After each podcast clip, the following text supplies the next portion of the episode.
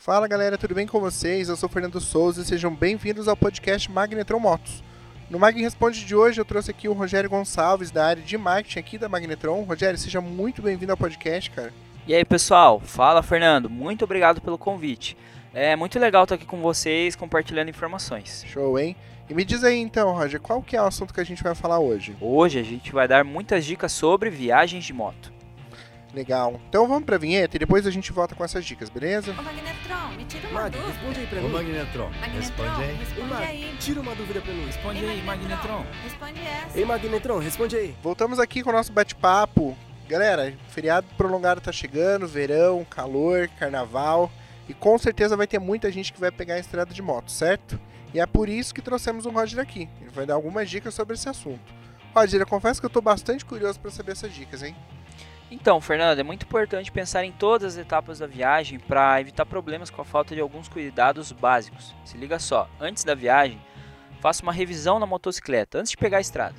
Verifique como está o nível do óleo para evitar prejuízos no motor, confira a pressão dos pneus e mantenha a corrente sempre regulada e lubrificada. Planejar bem os horários para pegar a estrada, assim você pode evitar o trânsito muito intenso.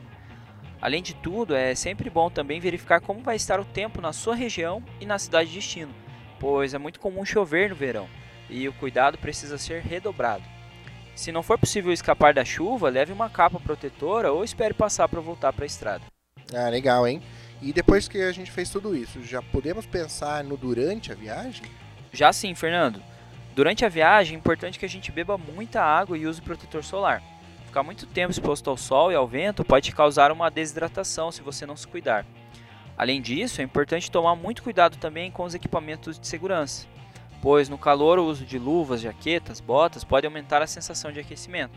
Aí nesse caso, eu recomendo que você use aqueles equipamentos que possuem ventilação e utilize umas roupas mais leves por baixo. Ah, legal. Pessoal, essas dicas precisam ser levadas muito a sério, pois além da segurança no trânsito, existem outros cuidados também que têm a sua importância, né?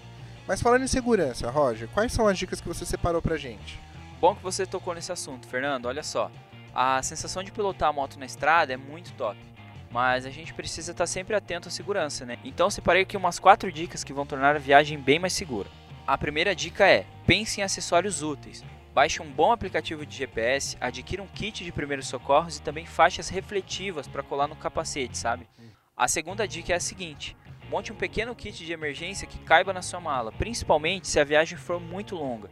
Aí assim você consegue reparar pequenos danos que podem acontecer durante o trajeto. Exemplo é um pneu que venha furar ou a lâmpada que possa queimar.